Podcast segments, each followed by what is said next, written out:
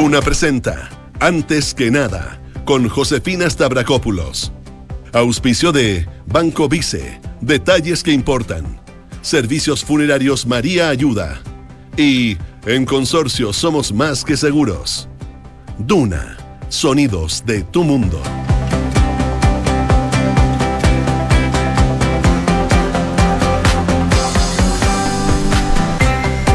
La mañana con 31 eh, minutos. Muy buenos días, ¿cómo están ustedes? Bienvenidos a una nueva edición de Antes que nada aquí en Radio Duna. Día jueves ya 22 de diciembre. Se acerca la Navidad y por cierto también el año nuevo. No queda nada para que termine este año 2022 y por supuesto y como era de esperarse se va terminando con altas temperaturas. A esta hora hay 13,8 grados de temperatura, pero la máxima va a llegar hasta los 31, con cielos totalmente despejados, según lo que nos indica la Dirección Meteorológica de Chile. Si nos vamos a otras zonas del país donde nos escuchan a través del dial, Viña del Mar y Valparaíso en el 104.1, a esta hora amanece con 14 grados, cielos despejados y se suman vientos durante la tarde de entre 25 a 40 kilómetros por hora. La máxima va a llegar hasta los 21 grados. Concepción, cielos cubiertos, 17 grados, eh, es la máxima que se pronostica para el día de hoy, acompañado de chubascos aislados. Va a ir variando a nubosidad parcial durante la jornada del día de hoy. Donde también cae algo de agua es en Puerto Montt, donde nos pueden escuchar en el 99.7 tienen a esta hora 11 grados de temperatura. La máxima va a llegar hasta los 17, como les comentaba, con lluvia durante todo el día de hoy. Estas precipitaciones se podrían mantener incluso para mañana viernes, pero ya el sábado 24 de diciembre se espera que tengan cielos totalmente despejados. Lo mismo para Navidad. El 25 de diciembre va a estar con cielos despejados y una máxima de 24 grados de temperatura. Eso, por supuesto, para las zonas donde nos escuchan a través del dial. Ustedes nos pueden escuchar a través de Chile y el mundo en duna.cl. Hacemos un resumen de las principales informaciones que están ocurriendo en los titulares.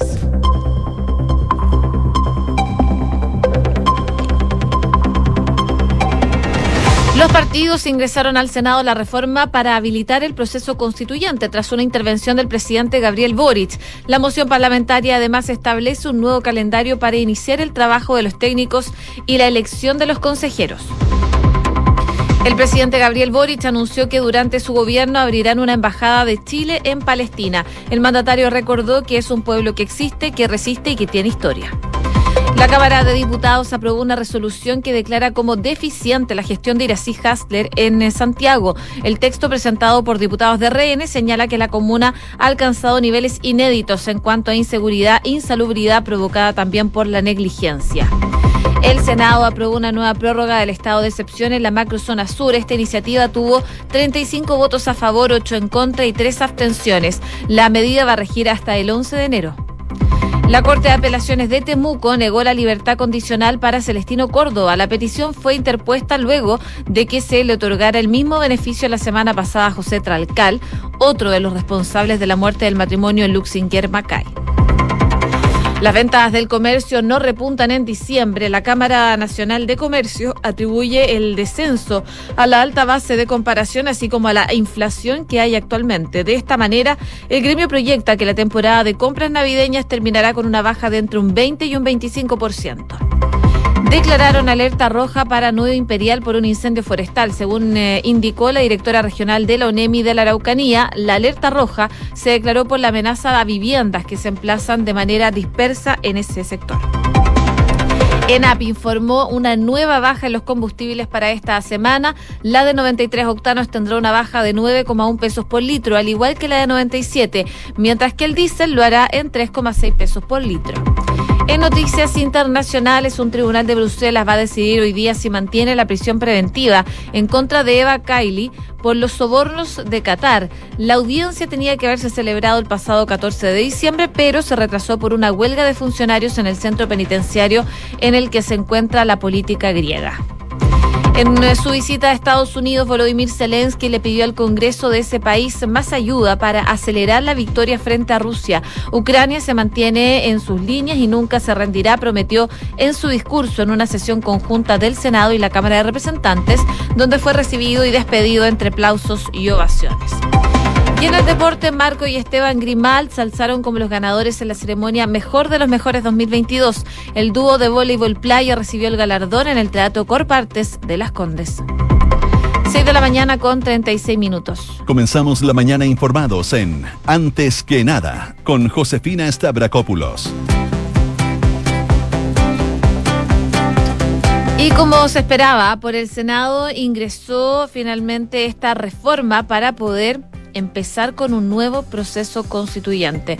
Al parecer no fue fácil, no fue fácil eh, este proceso que se generó porque había que terminar con los últimos lineamientos a propósito de lo que se viene de ahora en adelante para poder crear una nueva constitución. Pero finalmente, durante la tarde de ayer, este proyecto ingresó al Senado. Es un proyecto de reforma constitucional que eh, materializa este acuerdo por Chile, o el consenso logrado finalmente por los partidos políticos para poder continuar con este proceso constituyente. Este incorpora nuevos artículos a la actual eh, constitución para despejar lo que ocurre en el caso en que se rechace lo planteado en el plebiscito de salida que ocurrió el 4 de septiembre pasado y se deberá aprobar en el Congreso por cuatro séptimos para concretarse. Sobre su tramitación se conoce ya que la Comisión de Constitución iniciará el debate ya el próximo lunes en las dependencias del ex Congreso Nacional en Santiago. Este proyecto, eh, claro, plantea varias fechas claves para este proceso. Primero es que sobre el Consejo Constitucional, el presidente vía decreto va a convocar a elecciones de los consejeros constituyentes para el 14 de mayo. Esto se corrió en algún momento se decía que en abril, bueno, esto va a ser el 14 de mayo.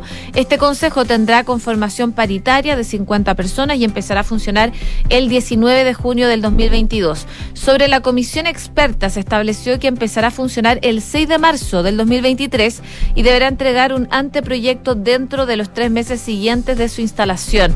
En tanto, el Consejo Constitucional va a tener que aprobar una propuesta de nueva constitución en cinco meses desde su instalación y todos los órganos se van a tener que disolver una vez ya aprobada. Otra fecha clave acordada por los partidos son las inscripciones de candidaturas para los consejeros. El 14 de febrero y el 14 de marzo inicia la campaña. Ahora, este texto dice que podrán ser candidatos al Consejo Constitucional ministros parlamentarios, delegados presidenciales, gobernadores regionales, alcaldes, cores, seremis, entre otros miembros y funcionarios también de distintos escalafones del Poder Judicial. Eh, pero van a tener que cesar de sus cargos apenas declaren sus candidaturas, como es evidente. También se establece que a la elección de los integrantes del Consejo Constitucional le será aplicable la disposiciones pertinentes a la elección de senadores y una norma relevante para las candidaturas establece que no podrán ser candidatos a consejeros ni expertos ni árbitros cargos quienes hayan integrado la Convención Constitucional la instancia anterior.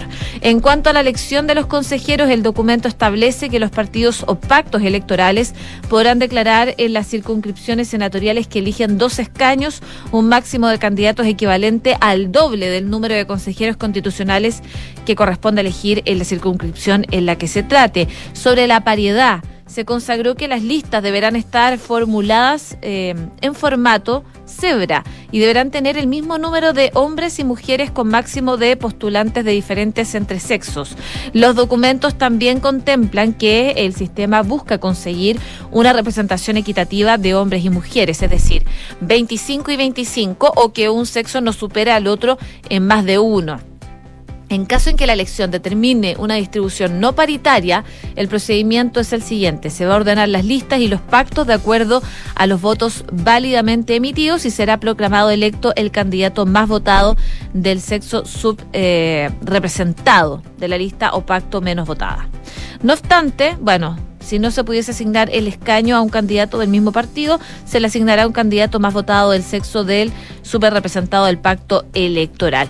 Parte de lo que se vio respecto de los últimos detalles para poder ingresar esta reforma constitucional que partió por el Senado y eh, se tuvieron que ver detalles, como les comentaba, no fue fácil porque incluso el presidente Gabriel Boric tuvo que intervenir en algún momento eh, porque también como ocurrió en eh, la convención. El texto establece que el presidente tiene el deber de prestar apoyo financiero necesario para la instalación y funcionamiento de órganos del proceso. Y además habían algunos reparos desde los conglomerados del gobierno.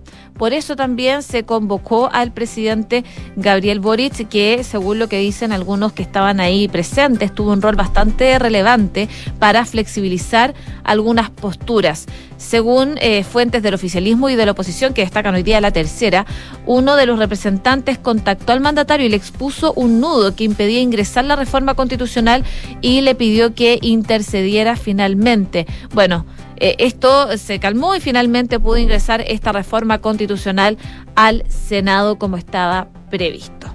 Parte entonces de lo que se espera y se espera que ya el lunes empiece a tramitarse esta reforma para el proceso constitucional. 6 de la mañana con 41 minutos. Estás escuchando Antes que nada con Josefina Stavrakopoulos en Duna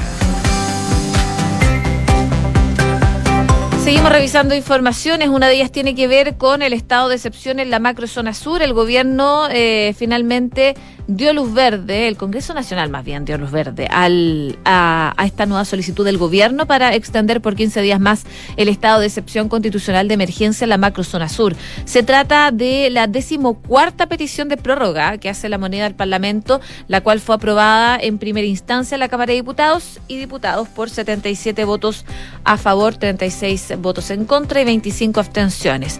Tras el visto bueno de los diputados, como es eh, ya eh, este trámite avanzó al Senado, donde fue visada por 35 parlamentarios, 8 votos en contra y 3 abstenciones. Si bien la extensión contó con un apoyo transversal de los parlamentarios presentes en ambas sesiones, en la Cámara Baja eh, tuvo un escenario distinto a los anteriores, y es que la renovación registró la votación con menos respaldo y con mayor número de abstenciones desde que comenzó a regir esta herramienta constitucional en la macrozona sur.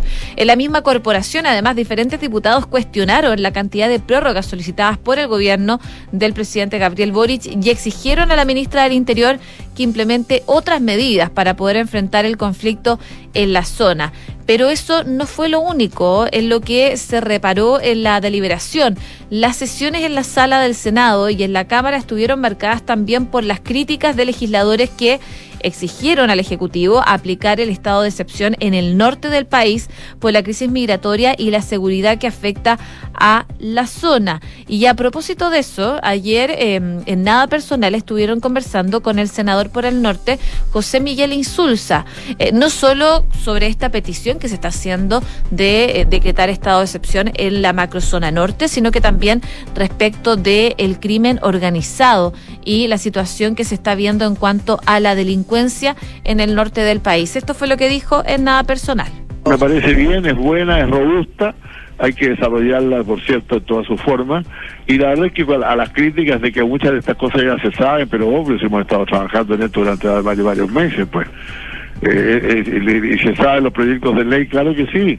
Y se parece a lo que hemos conversado en la, en la mesa sobre el acuerdo nacional también pero contiene temas que demuestran una gran sensibilidad y, capacidad de ver el asunto en su conjunto. Ejemplo, el tema de, la, de, la, de, la, de, la, de la incautación de los bienes de los, de los, de los criminales. Se empieza esto, es un, un, tema clave, el quitarle su dinero a las bandas criminales. Ahí entonces el senador José Miguel Insulza en conversación con Nada Personal, refiriéndose principalmente a la política nacional contra el crimen organizado que presentó el eh, gobierno. Recordemos que esto lo presentó el gobierno esta semana. Es un documento de 10 puntos que busca enfrentar diversos hechos de violencia y que el senador Insulza decía ve con buenos ojos. Según lo que explicaban por parte del gobierno, es que la principal prioridad es garantizar la seguridad de los habitantes de la patria de todas las dimensiones. Y, el eh, presidente Boric decía que como mandatario eh, es su responsabilidad y por eso finalmente están incorporando estos 10 ejes para combatir el crimen organizado. En este sentido, detalló, por ejemplo, que a finales de marzo se va a reunir de nuevo para hacer una revisión de las políticas del plan, de lo que ya se ha presentado. Se va a convocar a una sesión extraordinaria de este Consejo para que dé cuenta de los avances que ha tenido esta estrategia y hay un presupuesto bastante grande para eh, destinar a esto, 39 mil millones de pesos para fortalecer, por ejemplo, organizaciones organizaciones involucradas en la persecución de los delitos, Carabineros, la PDI, aduanas, eh, la Unidad de Análisis Financiero también y Gendarmería. Parte entonces de lo que había anunciado el gobierno respecto a esta situación del combate al crimen organizado y que valoraba el senador José Miguel Insulza en medio de los pedidos que se están haciendo para que el estado de excepción en la macrozona sur se extienda también en la macrozona norte. 6 de la mañana con 46 minutos. Escuchas antes que nada con Josefina Stavrakopoulos. Duna. Seguimos en el Congreso porque la Cámara de Diputados aprobó un proyecto de resolución que declara como deficiente la gestión de la alcaldesa de Santiago, Irací Hasler, denunciando que la comuna ha alcanzado niveles inéditos en cuanto a inseguridad y en cuanto a insalubridad. La iniciativa fue aprobada por 74 votos a favor, 44 en contra y 16 abstenciones. Fue ingresada por diputados de Renovación Nacional y en este documento los legisladores denuncian que es innegable que durante los últimos meses el Estado de la comuna ha alcanzado niveles inéditos en cuanto a estas situaciones que les comentaba anteriormente, provocada por, dicen ellos, la negligencia en la mantención del aseo y ornato comunal, así como por los efectos del desbordado comercio informal.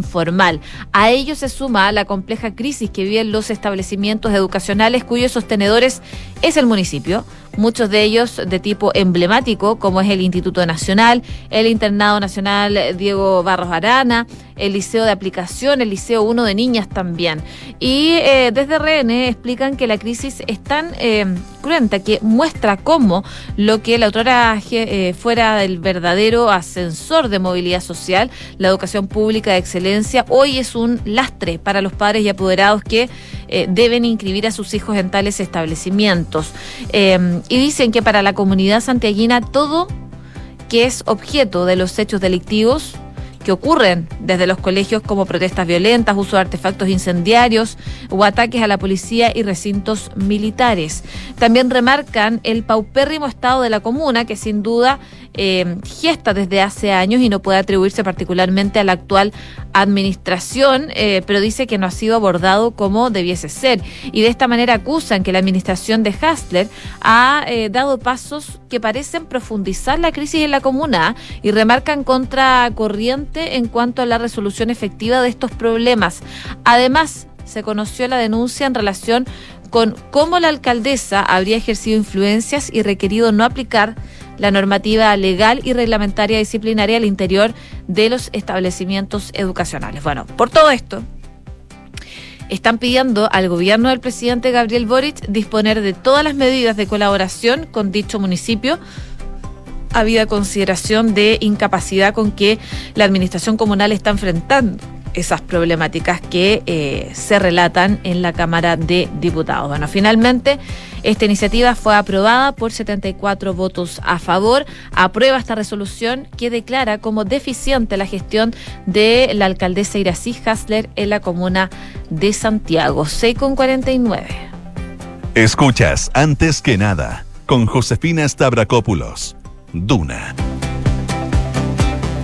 En noticias internacionales, varias cosas que hay que estar mirando el día de hoy. Una de ellas es que Taiwán denunció que varias aeronaves y buques chinos cruzaron la zona de identificación de defensa de la isla. Las fuerzas militares de Taipei enviaron patrullas aéreas, navales y el sistema de misiles terrestres para dar respuesta a esta situación. Si nos vamos a Europa, les cuento que el Tribunal Correccional de Primera Instancia de Bruselas va a decidir hoy día si mantiene en prisión preventiva a la eurodiputada Eva Kaili, eh, destituida como vicepresidenta del Parlamento Europeo por su implicancia en el escándalo de los sobornos que solpican a Qatar y también a Marruecos. La audiencia programada para las 9 de la mañana en la Cámara del Consejo de Bruselas, en el Palacio de Justicia, tenía que haberse celebrado anteriormente, el, caso, el 14 de diciembre, pero se retrasó por una huelga de funcionarios en el centro penitenciario en el que se encuentra la política griega.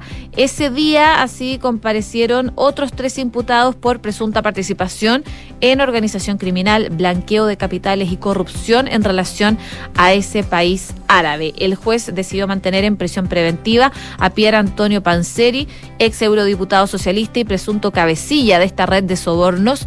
Eh, el otro también italiano, Francesco Giorgi, asistente parlamentario de la Eurocámara y pareja sentimental de eh, Kylie. El magistrado dejó en libertad al lobista y secretario general de la ONG No Peace Without Justice, eh, Nicolo Fajitamalca.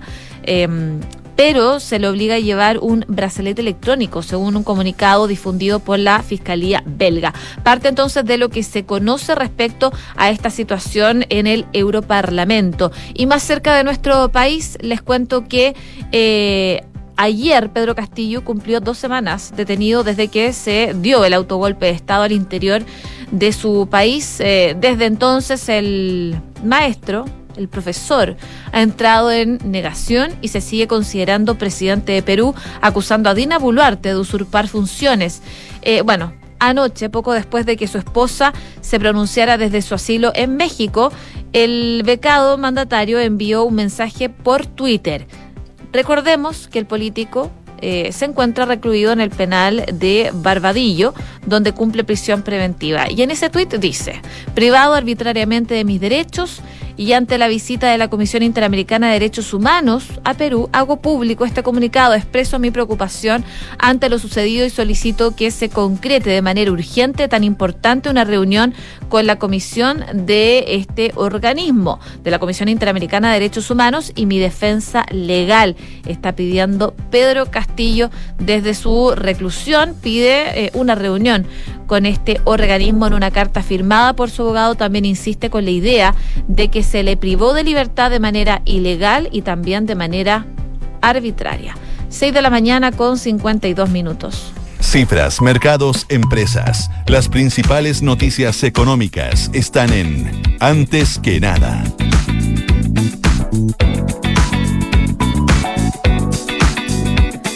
Y pese a que el Ministerio de Hacienda ha dado algunas señales, de eh, que no tiene contemplado postergar la entrada en vigencia de la aplicación del IVA a los servicios, eh, hay una presión de los distintos sectores. El IVA a los distintos servicios está generando repercusiones. Eh, Incluso ahora se siguen sumando proyectos de ley para que el Ejecutivo reconsidere la decisión y atrase su implementación desde el primero de enero del 2023 al primero de enero del 2024. Eso es lo que están pidiendo algunos parlamentarios. Si al martes, por ejemplo, los senadores Jimena Rincón y Matías Walker eh, presentaron un proyecto de ley para postergar la entrada en vigencia por un año de este gravamen, el cual fue declarado inadmisible. La estrategia ahora fue impulsar un proyecto de acuerdo. Y así fue, ya que un grupo transversal de senadores presentaron una iniciativa para que se postergue la entrada en vigencia o bien se exima a, por ejemplo, los gimnasios, los centros de acondicionamiento físico. Em, de esto. Eh, son parte de algunos de los locales que podrían eh, verse eximidos, clubes deportivos también para que se eximan de este sistema de tributación por el impacto principalmente que puede generar en la actividad física de las personas.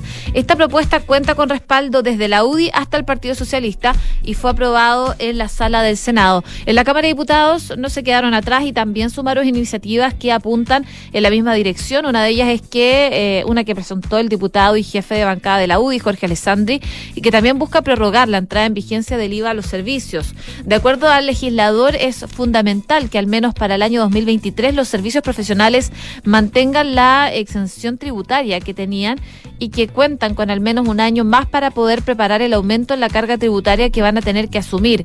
Pero eso no fue la única iniciativa que presentó la Cámara Baja, esto porque un grupo transversal también ingresó otra propuesta. Fue presentada por la diputada Joana Pérez, ex y contó con apoyos de diferentes parlamentarios de manera transversal.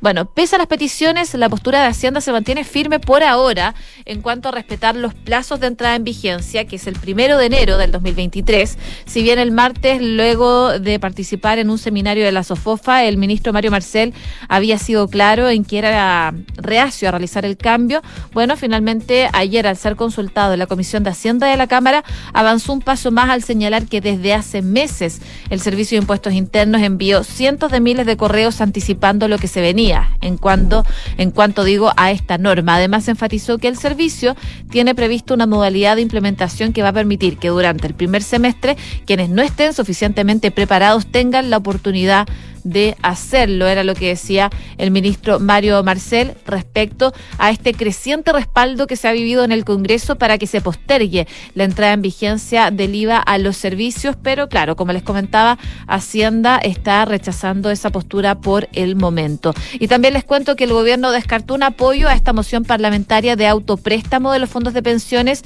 y afirma que parece un retiro total de fondos. La ministra del Trabajo dijo que está descartada esa posibilidad de que apoye en esta iniciativa, dos iniciativas que abordan el 100% del retiro de los fondos provisionales, porque dice no les parece que sería responsable con la reforma de pensiones que están eh, proponiendo parte de las noticias económicas de este jueves 22 de diciembre. 6,56. Yo les cuento, asegura tu futuro junto a Visa Inversiones y recibe asesoría de nuestros expertos de Visa Life Plan para maximizar los beneficios tributarios de tu ahorro previsional voluntario. Encuentra el plan que mejor se adapta a ti en visainversiones.cl. ¿Y sabías que puedes comprar de forma anticipada los servicios funerarios de María Ayuda? Entrégale a tu familia la tranquilidad que necesitan y estarás apoyando cientos de niños de la Fundación María Ayuda. Convierte el dolor en un acto de amor. Cotiza y compra en www.funerariamariaayuda.cl. Y si necesitas eh, contratar un seguro de auto a la medida de tus necesidades, con asistencia 24-7, auto de reemplazo y reparación in situ dentro de Chile, bueno, cotiza el tuyo en consorcio.cl. Y ya está con nosotros Rodrigo Álvarez para adelantarnos qué se viene en Duna en Punto. ¿Cómo estás, Rod? Hola, José, ¿cómo te va? Buenos días. Eh, se vienen varias cosas en Duna en Punto. En un ratito más acá en el 89.7 vamos a hablar de la reforma constitucional que ingresó ayer al Congreso. Se comienza a discutir el próximo día lunes, ya a tramitar en la Comisión de Constitución del Senado para darle continuidad a este nuevo proceso constituyente.